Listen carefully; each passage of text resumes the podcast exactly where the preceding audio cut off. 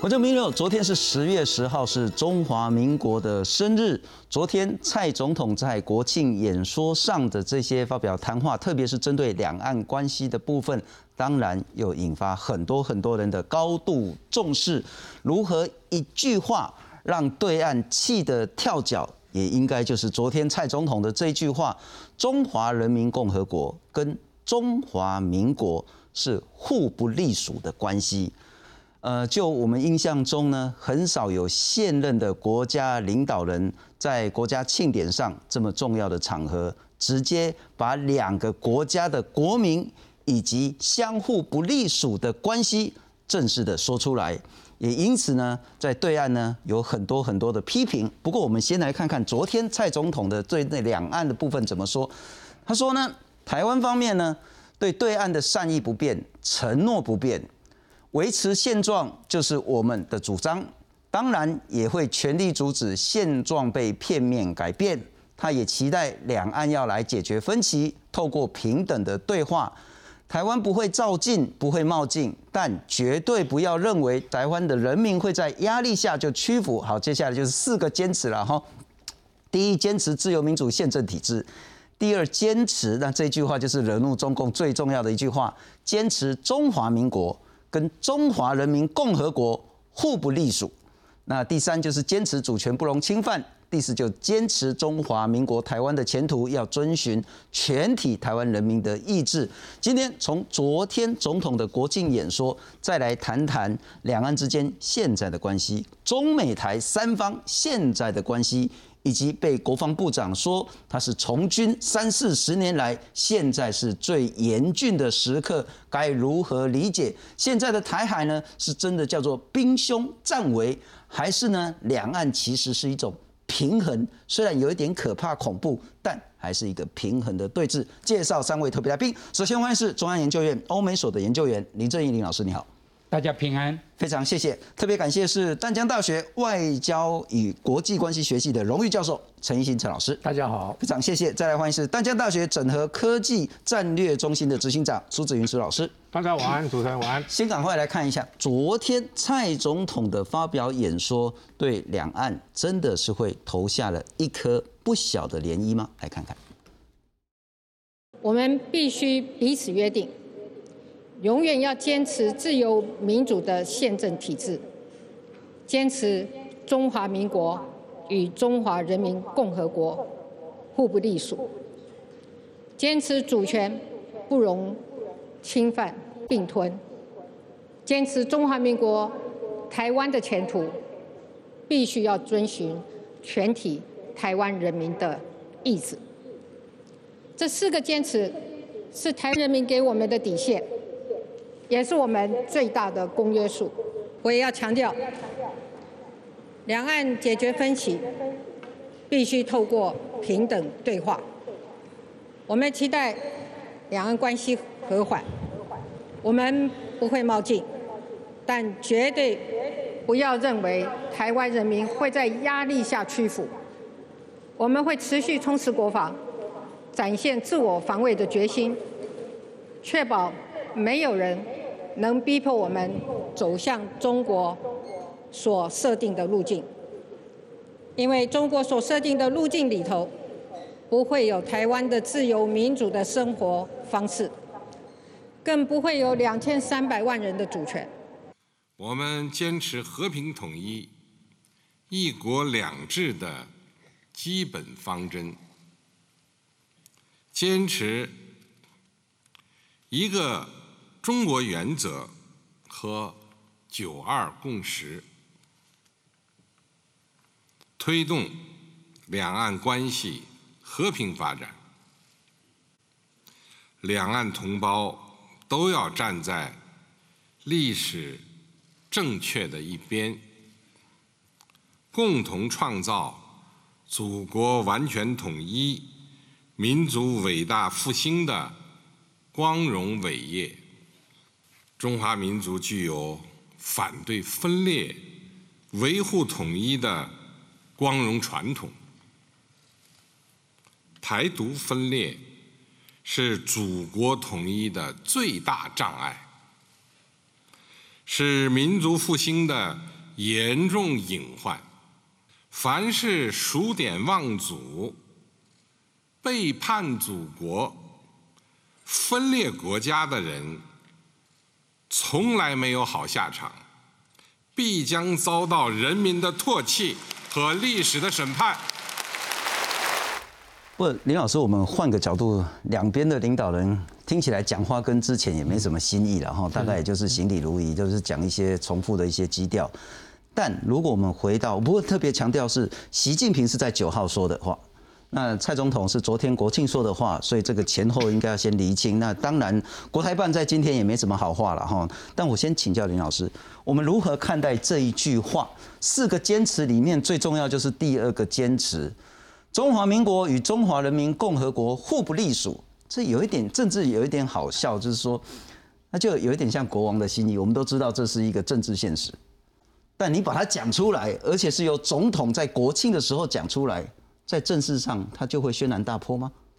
呃，我们过去可以呃听得到，呃，马前总统在他总统的任内提到，两岸的主权互不承认。就是不承认两岸的主权，是，所以这句话来看的话，他还不是讲台湾跟中国互不隶属。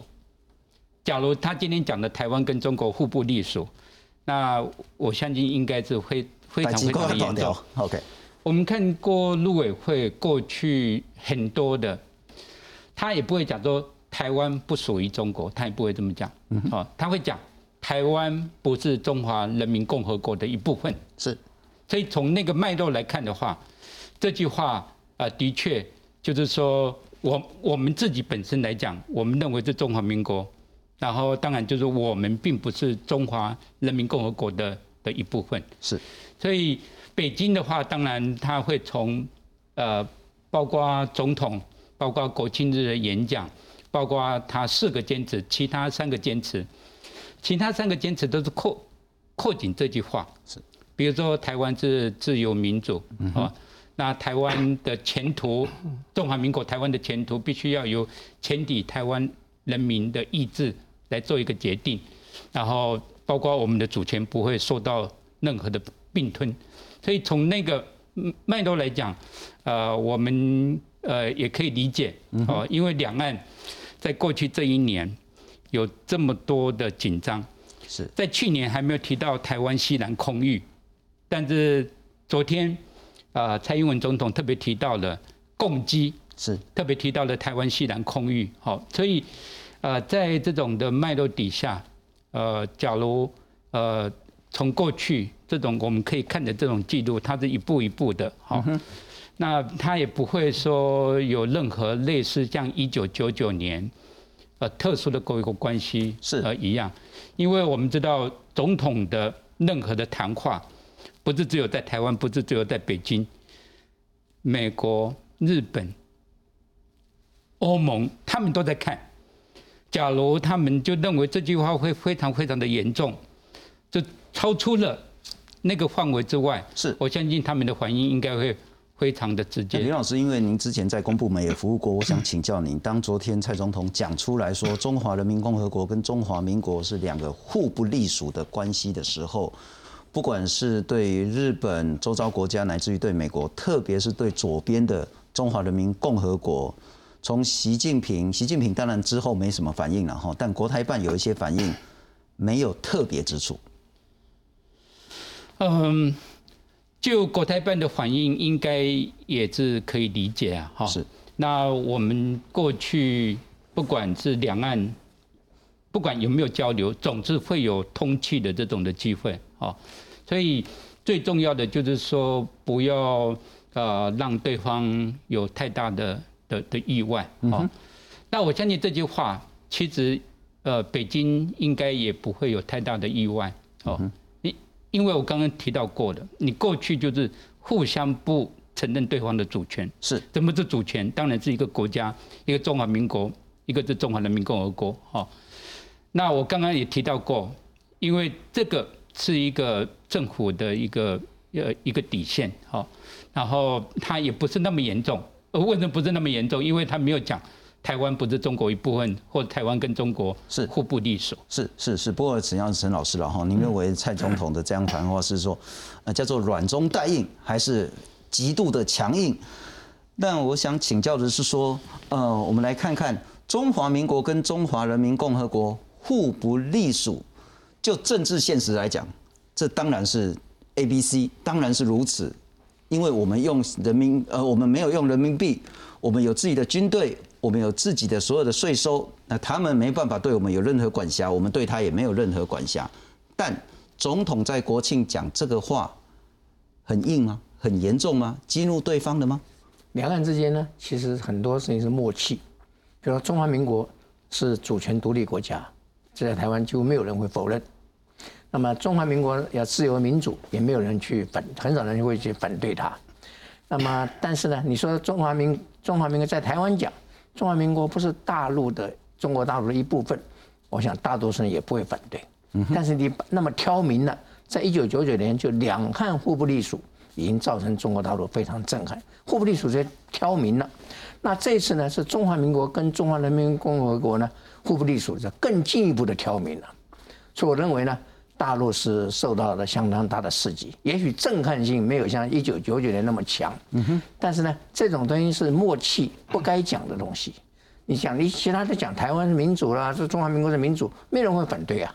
谁会反蓝绿都不会反对，是，哎，台湾几乎没有没有人会反对。但是呢，你把这个挑明了之后，问题就比较大。现在看美国的态度，嗯哼，美国怎么看这个问题？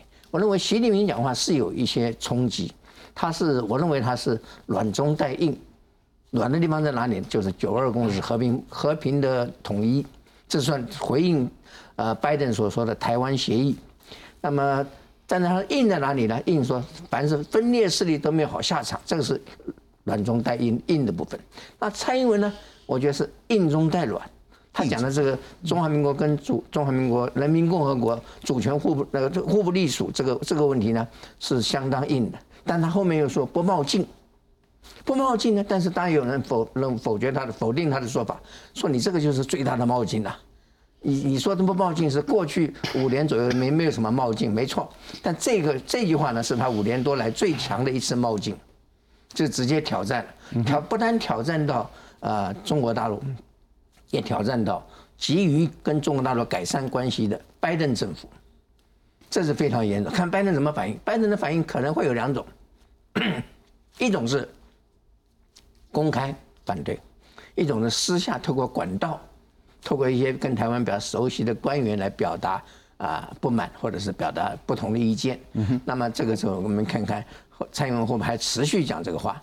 那么我们看可能外表上几天之内都看不出来，因为昨天是假日，在美国的假日是大概要今天中午十二点以后才开始慢慢会有一些呃这个政政府官员的呃反应或者谈话，也许私下的就看不更看不到了。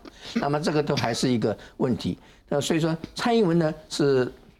呃，硬中带软，习近平是软中带硬。嗯哼，我觉得这两个将来，现在这句话呢，因为是可以造成两岸呢互不信任更严重。是，就在蔡英文领导下的台湾呢，跟习近平领导的大陆，像是两个对撞的火车，虽然不见得会爆发战争，但是呢，更难有和解的空间。嗯哼，这是一，这是可以确定的。第二个呢，我认为呢，这个两岸的这个这个性这个这个军事的对峙呢，可能更严重。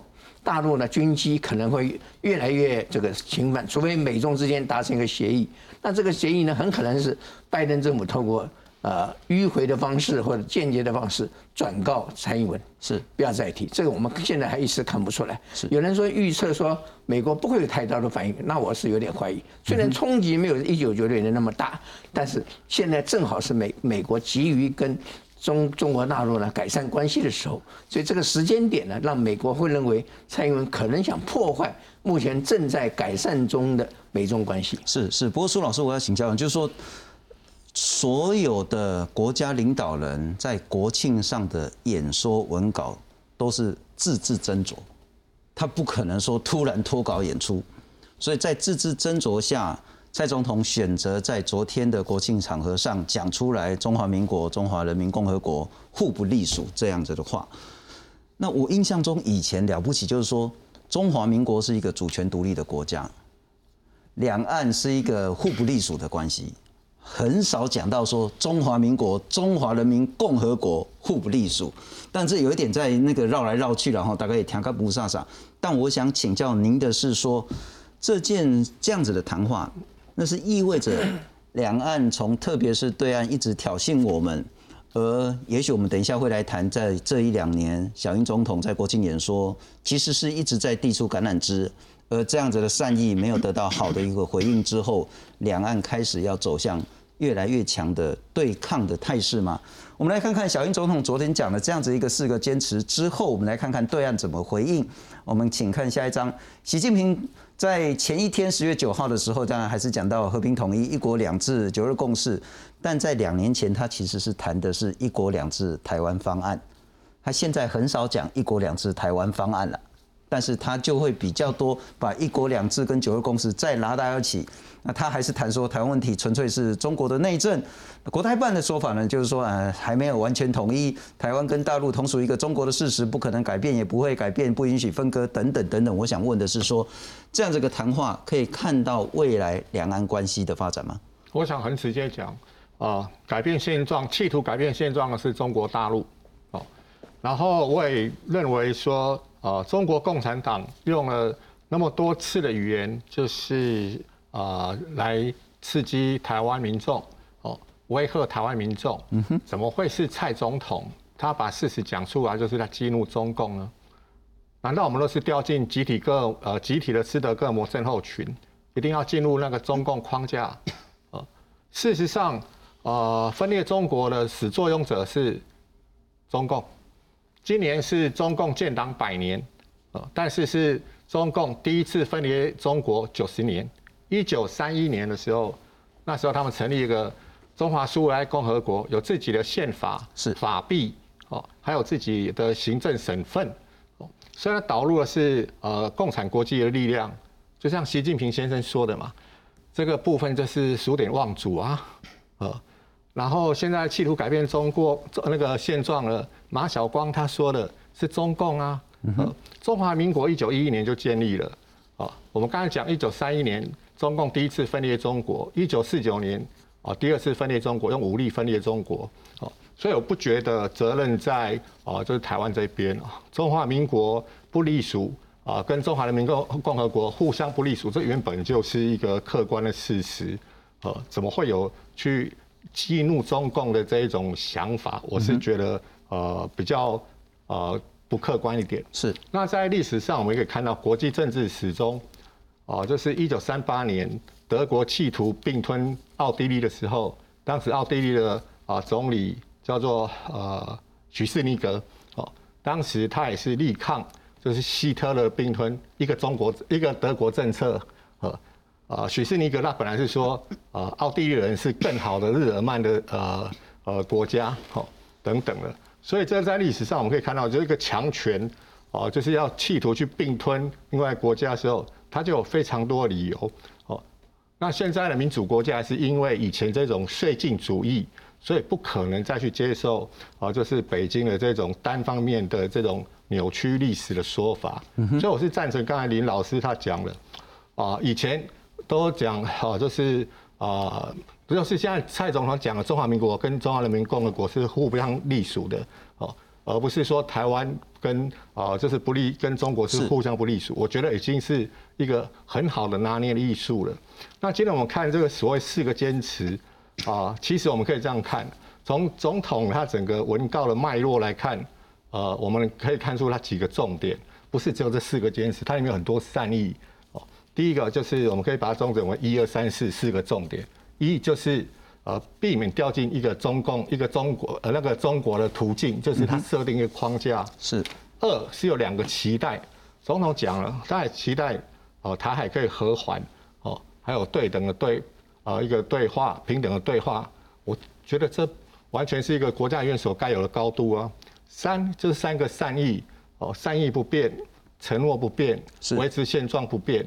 啊，这不就是已经啊，就已经很清楚了一个传达一个善意了，就四就四个坚持，民主宪政，哦，互相不利，互互不相隶属，嗯哼，然后呃，就是不被并吞，呃，还有就是未来的前途应该中华民国前途应该由台湾的人民意志来决定，我觉得它是一个呃，就是一个元首该有的态度。是，我们不需要去讨好任何一个国家，但是也不需要就是为了说啊，就是说啊，北京会如何如何，所以我们做了如何如何，这是典型的一个斯德哥尔摩症候群，这才是最可怕的地方。是是，不过要请教陈老师之前，我先请教一下林老师，然后就是说，政治某种程度是在谈那个所谓的议题设定。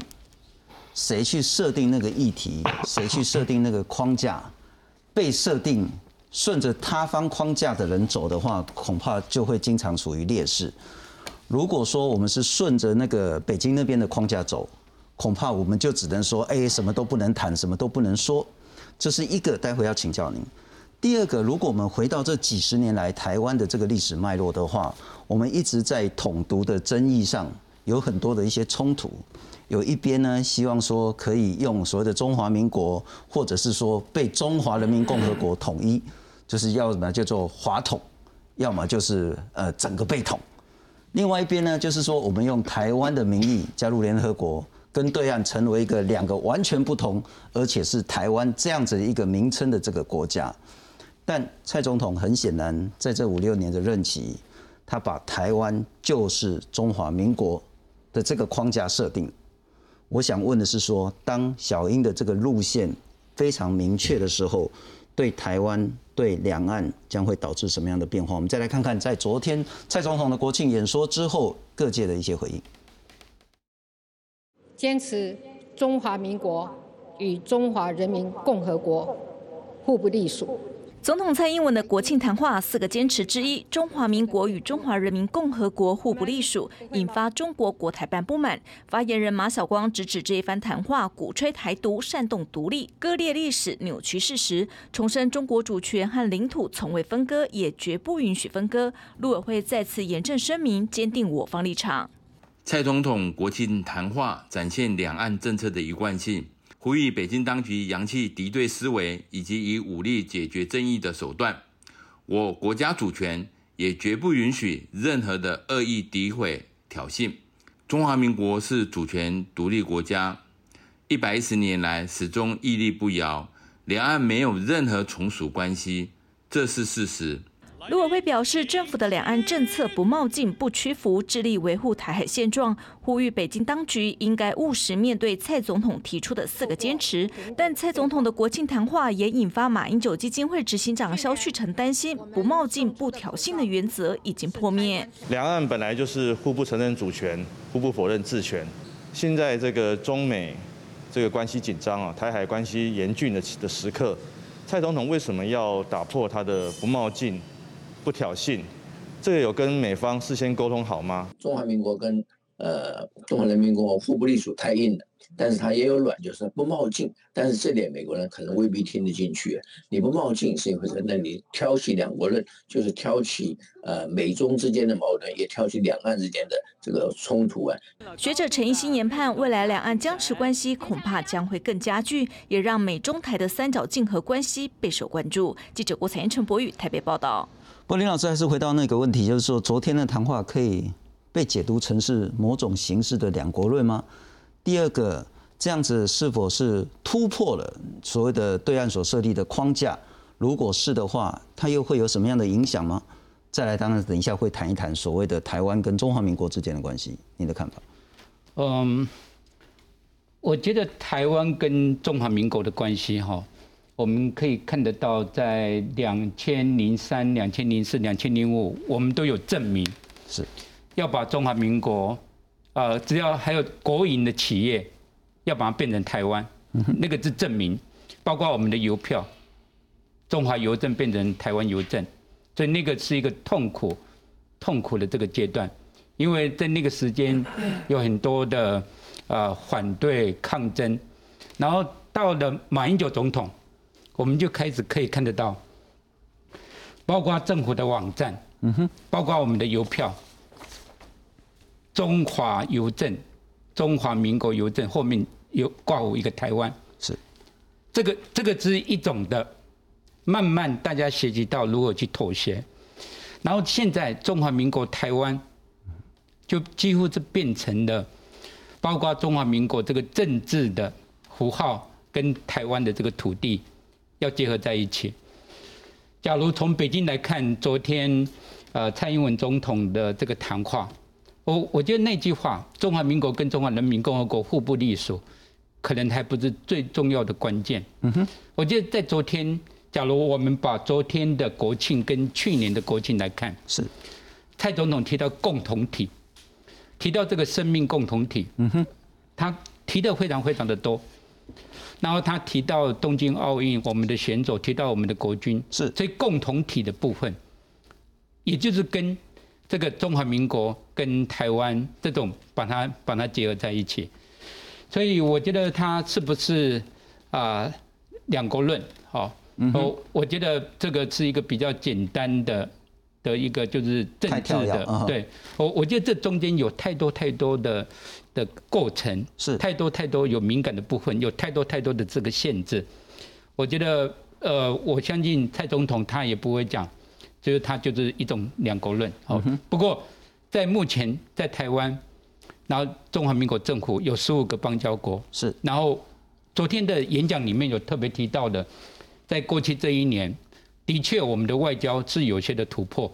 好，然后也提到了就是。包括包括疫苗的事情，包括我们的疫苗不够哦，然后带给台湾的一些的啊一些的牺牲哦，是，所以呃从整个来讲，呃蔡总统的演讲里面还是要化解台湾的分歧，政治的分歧，还有有关于这个政治的符号跟是不是跟台湾结合在一起？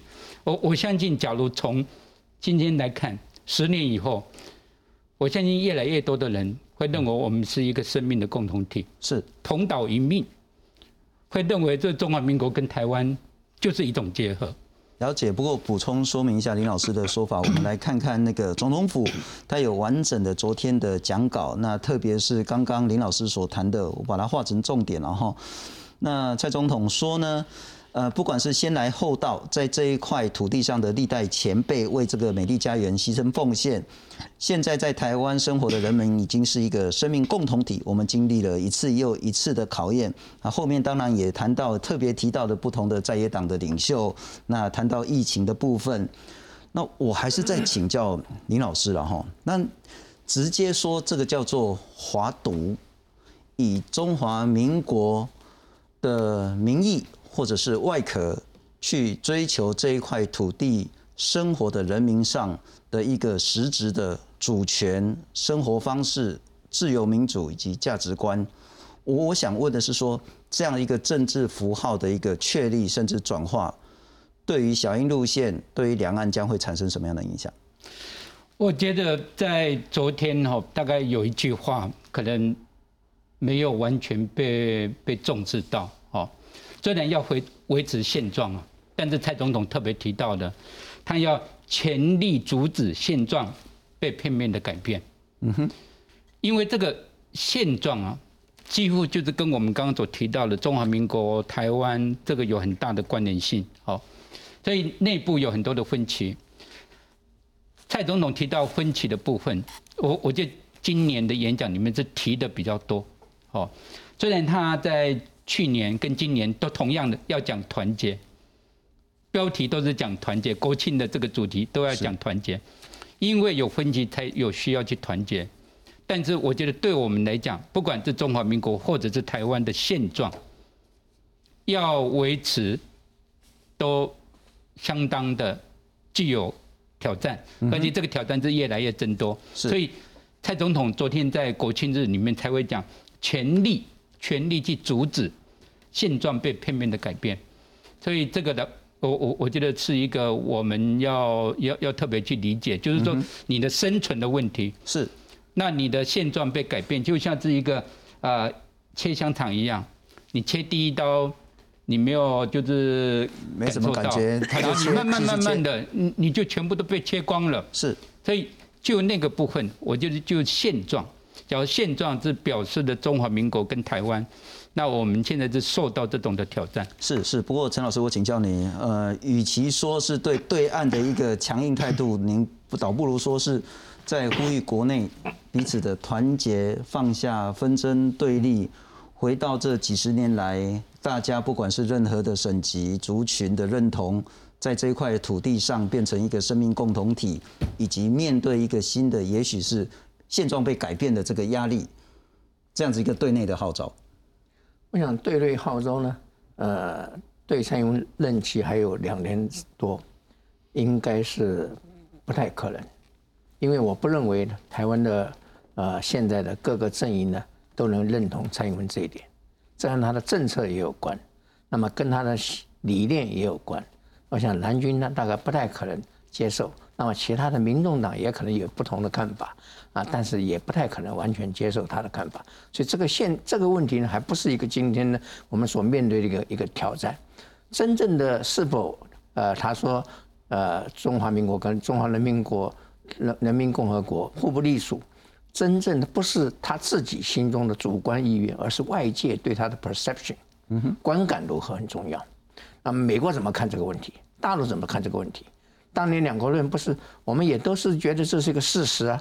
两岸本来就互不隶属，我们事实上也都晓得这个事，但很多事情是个默契。讲不过，我刚刚讲过，不能够讲，这样非要把它点破，当然也可以，那就破坏。现在我觉得蔡英文的时机也没抓稳。去年川普对我们最支持的时候。当时的呃，川普的国务卿 Pompeo 就说过，台湾不是中国大部分。我们那时候在趁势讲出这个话，我觉得也许还大陆会跳脚，但同时会针对美中，美国也不会这个呃对台湾不满。那么今年呢，拜登在六月以前，呃，在全球成立反中连线、反中联盟的时候呢，讲这个话也还好，但是七月、六月、七月以后呢，开始风向的转变。那么这个时候 timing 就非常不好，所以我们就会担心美国会不会有反弹啊？当然，我们不是为了取悦美国而不不谈，或者是为了那个让美国高兴呢？但是 timing 是非常重要的事情。你想没有掌握 timing，那么本来提出来是大家都认为是一个理所当然的事情，可能就会不同了。哎，我们我从来就不觉得台湾就隶属于中那个这个大陆，但是你不能讲，有些东西就是一直没有讲，这边要点破。那两岸关系就会闹僵，闹得更严重，那大陆就会更振振有词。大陆你可以不怕大陆，但是呢，你让台湾人民呢天天处于这个惊扰不安的一个状况下，这不是也许不是一个领导人该做的事。嗯哼，不过苏老师，我要请教你，然后你刚刚也谈到说，今年其实蔡总统也还是试出了像对话等等的这些善意。不过我们来看看，从蔡总统当选第一任之后，他的历次的国庆谈话。一六年到一八年，其实那个善意是很多的。那因为他刚当选，当然很希望说两边呢都可以有一个好的一个气氛，可以彼此对话。那对岸要正正视我们存在的事实等等的。那一直到一九年，一九年是一个很大的一个改变，因为习近平讲得很清楚，所谓的一国两制台湾方案。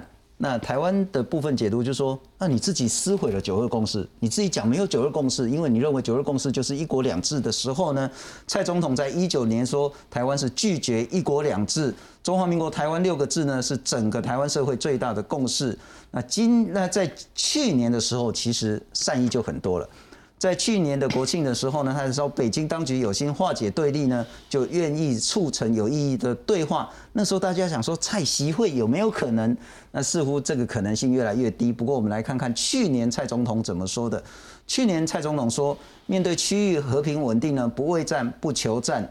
那也谈到说呢，两岸当务之急呢是相互尊重，然后一起来讨论和平相处。那蔡总统愿意呢共同促成有意义的对话，这是去年的国庆演说。再回到这件事情，我们也许呃，当然对两边都会觉得说那个对岸要负比较大的责任，但我还是想请教，以后在二零二一年之后，两岸特别是美中台三方关系会有什么样的改变吗？我想是这样子，就是我们现在在谈这个台海关系，是小两岸跟大两岸是啊，台海两岸还有太平洋两岸，这个都要兼顾，没错。而且这是一个战略艺术啊。不过我还是要先呃先啊，就是分享一下，中华民国在台湾已经是完全正当化了。九六年以来到现在七次总统民选，又政党轮替，是呃，不管喜不喜欢中华民国，它已经是正当化了。不只是合法化问题，现在已经正当化，所以总统讲的是基于这个啊基础，好，那再来，中共是一个战略叙事的一个，嗯，刚才老师讲了切香肠啦，就是萨拉米奇啊，但是战略叙事偷换概念，怎么还会去掉进中共设定的一个话语？这是我永远无法呃，就是理解的部分哦。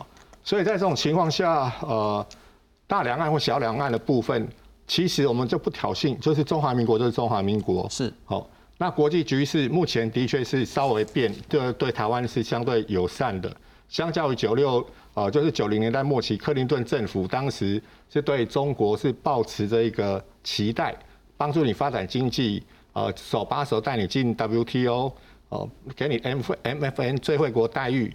你们发展经济之后，也许以后会 peace evolution，就是做政治的改革。二零一七年川普认为不可能了，哦，那现后来就是演变到现在的那个拜登政府的做法，嗯哦，但是我想台湾还是很谦虚的去看待，就是我们的呃自我防卫的责任。所以这就是在这个战略呃大两岸跟小岸小两岸里面，我们就是以静制动。是，我觉得这个部分是相对是我们负责任的一个态度。然后我想又很重要。台海问问题现在已经不是统独的问题，哦，那已经是呃中共设定的那个框架跟用语，呃，什么叫华独？拍谁？中华民国是一九一一年，你是一九四九年才搞出来中华人民共和国，儿子要打老子，哪有这种事情？哦，整整个颠倒了。嗯哼，哦，这是我一直觉得呃被中共牵着走的部分，很可惜。嗯哼，哦，那刚才跟嗯跟您分享，就是我认为。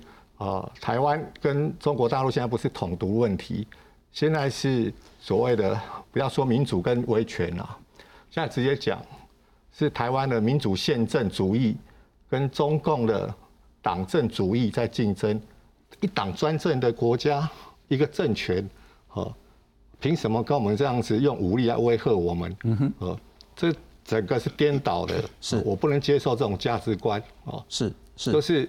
呃，民主跟自由，这是啊学政治的 A B C 哦，天赋人权哦，是这样说没错。可是不是没有代价的，我们不应该捍卫我们自己的生活方式吗？是，还是要去中国大陆过那一种随时会被消失的生活？企业家可以随时被消失，啊，私人企业可以随时国进民退，啊，媒体艺人可以啊，就是随时就是因为违背党的那个价值观，粉丝就取消掉。这个是那些人可以接受的，要去啊，就是讨好的一个政权，是，我是不会呃认同的。是，不过陈老师就也是呼应苏老师的一点，我们也许换个角度来看看，这是政治大学其实做了好久好久了，然后九四年到现在已经二零二一年，做了好几十年的这样子一个，不管是统独或是政党喜好或者是国家认同的一个民调，那也许我们来看看，也呼应了刚刚苏老师的想法。整个台湾的人民呢，其实越来越所谓的对蓝或绿，已经越来越无感了，或者是叫做那个统或独，其实在想的是所谓的这样子的一个生活方式、这种信仰、这种价值观能不能被维持下去？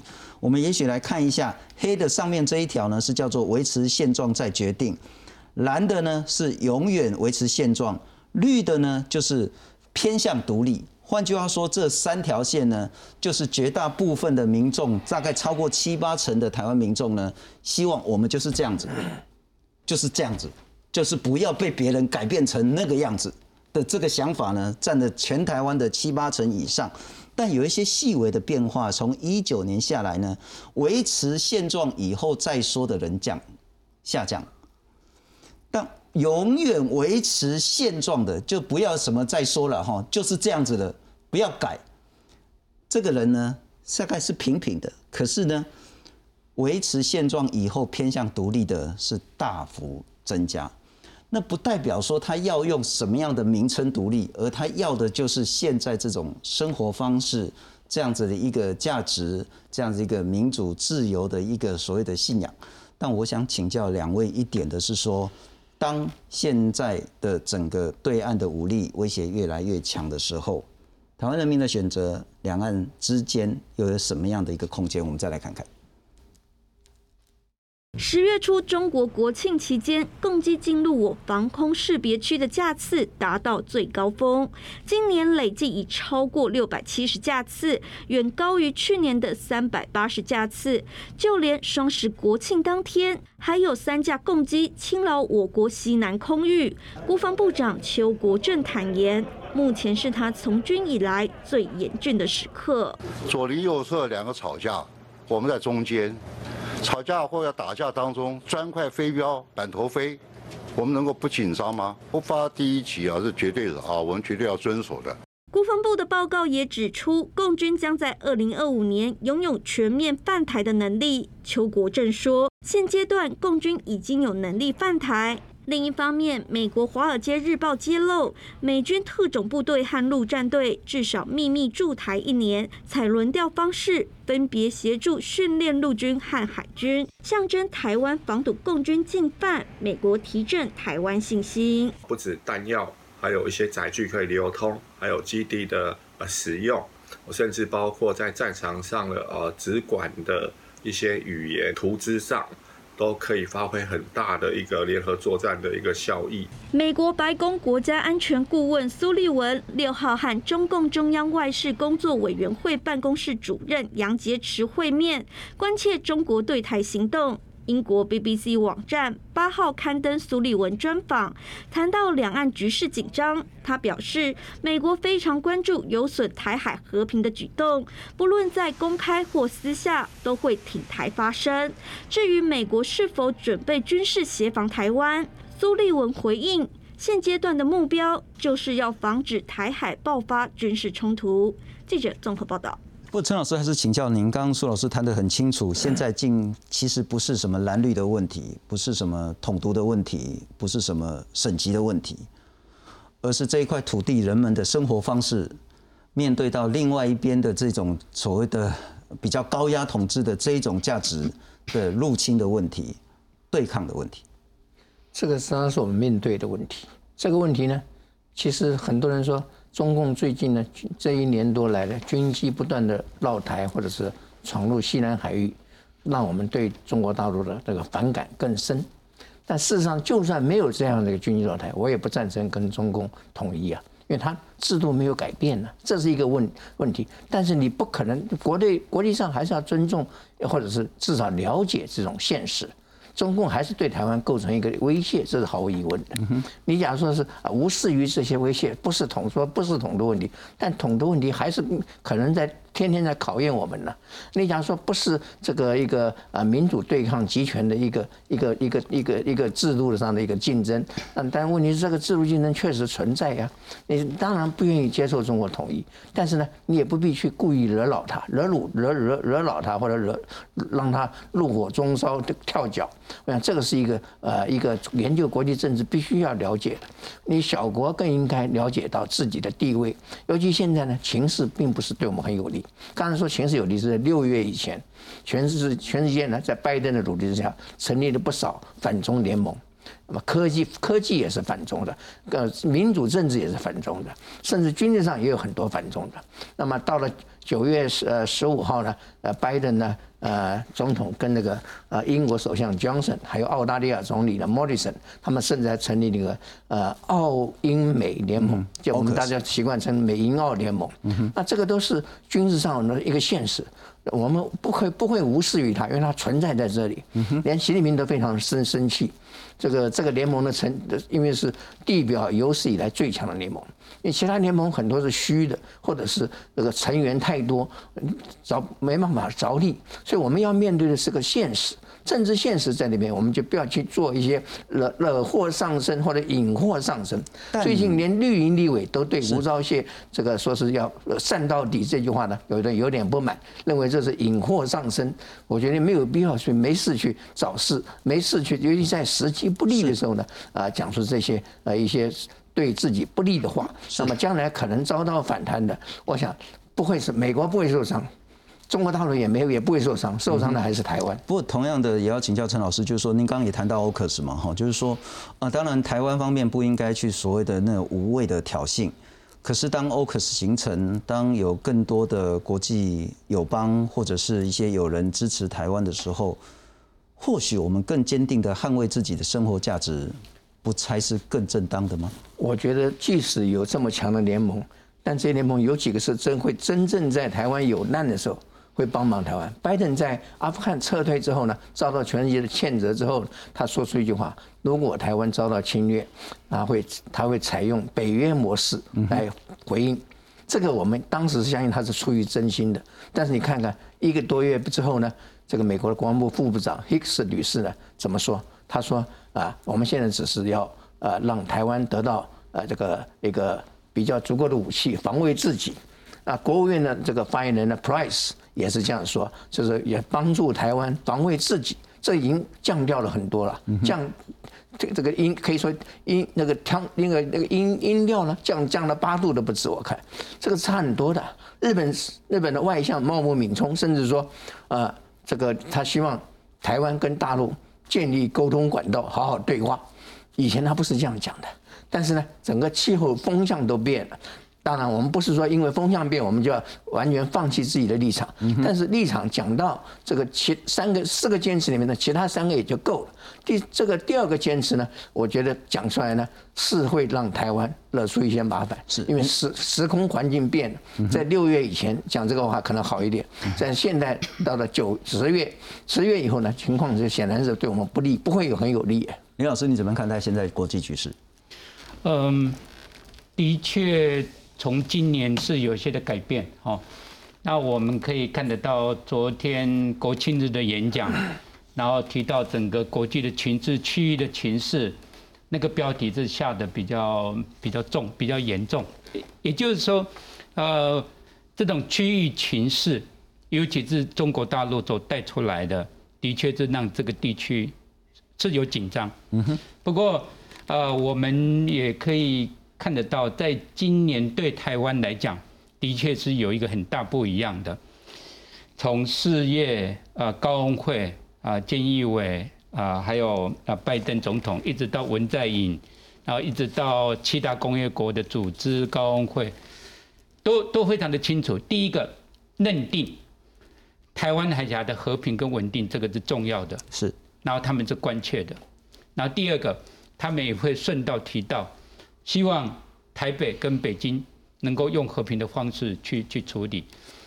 有关于第一个部分的来讲，我我相信那个表示关切认为是重要，那个是一个立场没有错，但是也会有后续一些，比如说彼此之间针对这个议题该怎么去应应跟处理哦。所以对对北京来讲，他也看到台湾在过去这呃。七八个月，拜登政府有一些的改变，那这种的改变也包括对台湾第一批的军售的的的这种的宣布哦。蔡总统是在去年跟今年的国庆日都提到相同的一句话：不能冒进，就是说绝对不会冒进。我相信就台海两岸现在是有有比较紧张，没有错。但是我觉得，不管是习近平，习近平在十月九号刚刚，我们我们可以看得到，他讲的和平方式，他讲的和平统一，他讲的和平发展，所以我觉得，对对两个两岸的领导人来讲，他们都知道如何去避免真正的这种的紧张变成危机，危机变成一个战争。我我相信他们一定尽全力去避免。假如这顺着这个脉络来讲的话，我我相信我们可以看得到，就是说我们会非常非常的克制。嗯哼。那对对北京来讲，他也知道如何给台湾极大的压力，但是却不愿意跨过那个直接对台湾使用军事武力的那个红线。是。所以在这种呃情况之下，我们就必须要有很多很多的准备。这些的准备的话，呃。太多是其他的国家希望台湾能够更多的，比如说，呃，提高我们的国防预算是。啊，然后我们的后备动员的能力是。啊，这些都是我们不足的，包括我们的军事训练训练役本来是四个月，那要不要变成五五个礼拜加十一个礼拜，后面十一个礼拜就到部队里面去？是，所以这些的做法，是台湾是应该要做，一个是自我防卫的能力，一个是自我防卫的意识。以及国际上更多更多的支持力量。不过苏老师，我要请教您，刚刚呃林老师谈的很重要，台湾当然是在自治，台湾当然不会主动挑衅，可是某种程度看起来，习近平。似乎也无意要升高现在的台海局势。我当然也看到德国之声有访问您，谈到说现在好像感觉上全世界都很在意说台海是不是很危险。但事实上，台湾现在的局势到底如何？您如何看待？我们来看看美国参谋首长联席会议的主席他说，中国正以二零二七了哈，待会我们都谈二零二五，但是美国认为说呢，中国是二零二七为目标，全力要来入侵。控制台湾的能力要来发展，总统蔡英文也谈到说，台湾已经投入必要的资源，那强化对北京当局的了解，减少误判的可能性。国防部长邱国正在上次我们也谈到说，现在是他认为从军四十年来最严峻的时刻，他一直谈到说，二零二五年解放军就有全面犯台的能力。那当然也谈到说，台湾自我防卫的这些预算的问题。我想问的是说，金马进京合作时候的兵险凶危吗？我们可以这样看，刚才两位老师谈的都是一针见血，都是很有智慧的哦。台湾不用夜郎自大，我们也不用妄自菲薄哦，就是这样一个呃战略平衡点。我先挑出来说好了，以前我还可以去中国大陆参访啊，就是去看长城，去南京看那个啊，就是东吴水师练兵的地方，你都会有感情。但是我想，就是说，我们现在啊，就是要避免，就是有些人是会把民族感情跟国家利益混淆了，这是要要区隔的。哦，就是毕竟你去中国大陆，你看到那些东西，很多还是很熟悉的啦。那话说回来，克劳塞维兹就早就说过了，就是所谓的啊，军事或战争是政治手段另外一种延续，所以飞机来绕台湾啊等等的，哦，它是施加一种所谓的军事胁迫。从全世界的角度来看。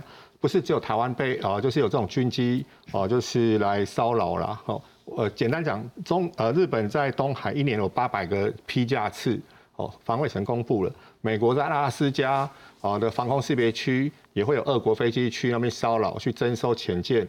呃台湾新的好朋友立陶宛，他们这三个北欧三小国是没有空军的。哦，还要北约就是轮轮替派空军替他们守护领空，叫 Air Policing 空中警备等等了。所以，我们是保持啊警戒，但是不紧张。哦，邱国正部长讲的是对的。哦，那当然就是我们就像西柏林一样嘛，我们都是柏林人。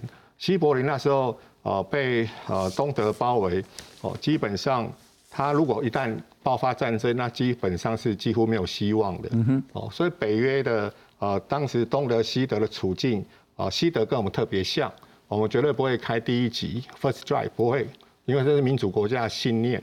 哦，所以在这种政治跟军事还有外交之间哦，就是一个呃一个艺术。哦，所以在这种情况，我们当然也知道，就是外交官闭上嘴巴，将军的炮役就拉开了。哦，所以我们永远呃不希望台台海两岸进入低 day，我们要做的是低减一。呃，永远不呃低减一 day，永远不到低 day。